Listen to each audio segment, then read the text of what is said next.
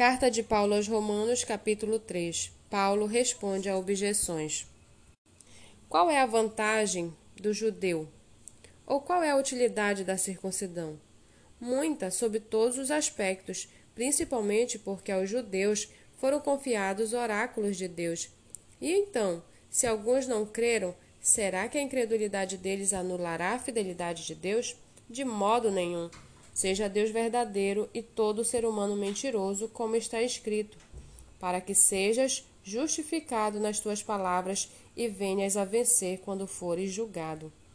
Mas se a nossa injustiça evidencia a de Deus, que diremos? Seria Deus injusto por aplicar sua ira?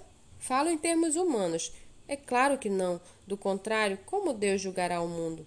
E se a minha mentira faz com que aumente a verdade de Deus para a sua própria glória, por que ainda sou condenado como pecador? E por que não dizemos, como alguns caluniosamente afirmam que o fazemos, pratiquemos o que é mal para que nos venha o que é bom? A condenação destes é justa. Que se conclui? Temos nós alguma vantagem? Não, de forma nenhuma, pois já temos demonstrado que todos, tanto judeus como gregos, estão debaixo do pecado, como está escrito. Não há justo, nenhum sequer, não há quem entenda, não há quem busque a Deus. Todos se desviaram e juntamente se tornaram inúteis. Não há quem faça o bem, e não há nenhum sequer. A garganta deles é sepulcro aberto, com a língua enganam, veneno de víboras está nos seus lábios. A boca deles é cheia de maldição e amargura.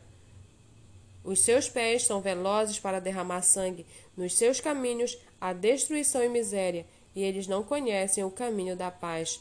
Não há temor de Deus diante dos seus olhos. Ora, sabemos que tudo o que a lei diz é dito aos que vivem sob a lei, para que toda boca se cale e todo mundo seja culpável diante de Deus.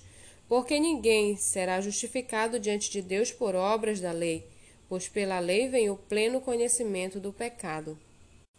Mas agora, sem lei, a justiça de Deus se manifestou, sendo testemunhada pela lei e pelos profetas.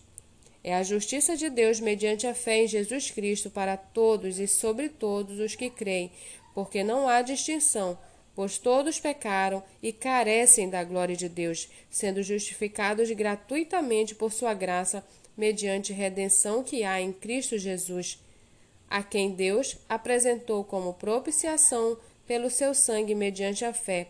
Deus fez isso para manifestar a sua justiça, por ter ele, na sua tolerância, deixado impunes os pecados anteriormente cometidos, tendo em vista a manifestação da sua justiça no tempo presente, a fim de que o próprio Deus seja justo e o justificador daquele que tem fé em Jesus.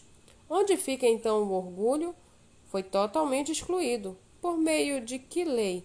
A lei das obras? Não, pelo contrário, por meio da lei da fé. Concluímos, pois, que o ser humano é justificado pela fé, independentemente das obras da lei. Ou seria Deus apenas Deus dos judeus? Será que não é também Deus dos gentios?